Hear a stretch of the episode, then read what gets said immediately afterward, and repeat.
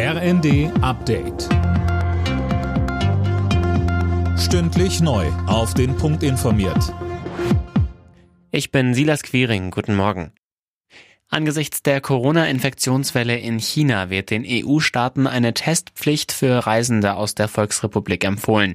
Darauf haben sich Gesundheitsexperten der Mitgliedstaaten geeinigt. Mehr von Dirk Justus. Die EU-Länder werden unter anderem dazu aufgefordert, für Reisende aus China einen negativen Corona-Test vorzuschreiben, nicht älter als 48 Stunden.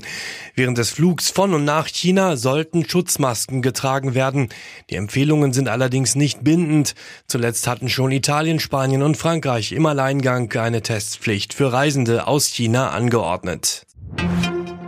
Die Hängepartie um den Vorsitz im US-Repräsentantenhaus geht weiter. Auch in der sechsten Wahlrunde ist der Republikaner Kevin McCarthy durchgefallen. Mehrere rechtsgerichtete Parteikollegen verweigerten McCarthy die Stimme, weil sie ihn für zu moderat halten. Zu wenig Personal, zu wenig Geld, immer mehr zu tun. Gesundheitsminister Lauterbach will die Krankenhäuser in Deutschland besser aufstellen. Über die geplante Reform sprechen Bund und Länder heute das erste Mal.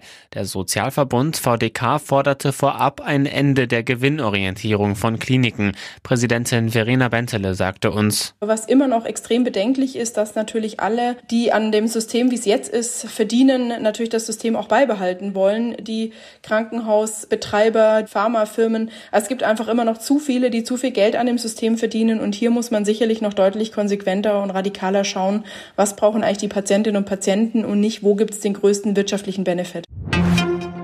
Der frühere deutsche Papst Benedikt XVI. wird heute im Vatikan beigesetzt. Papst Franziskus hält am Vormittag einen großen Trauergottesdienst mit Zehntausenden Menschen auf dem Petersplatz. Auch Kanzler Scholz und Bundespräsident Steinmeier werden dabei sein.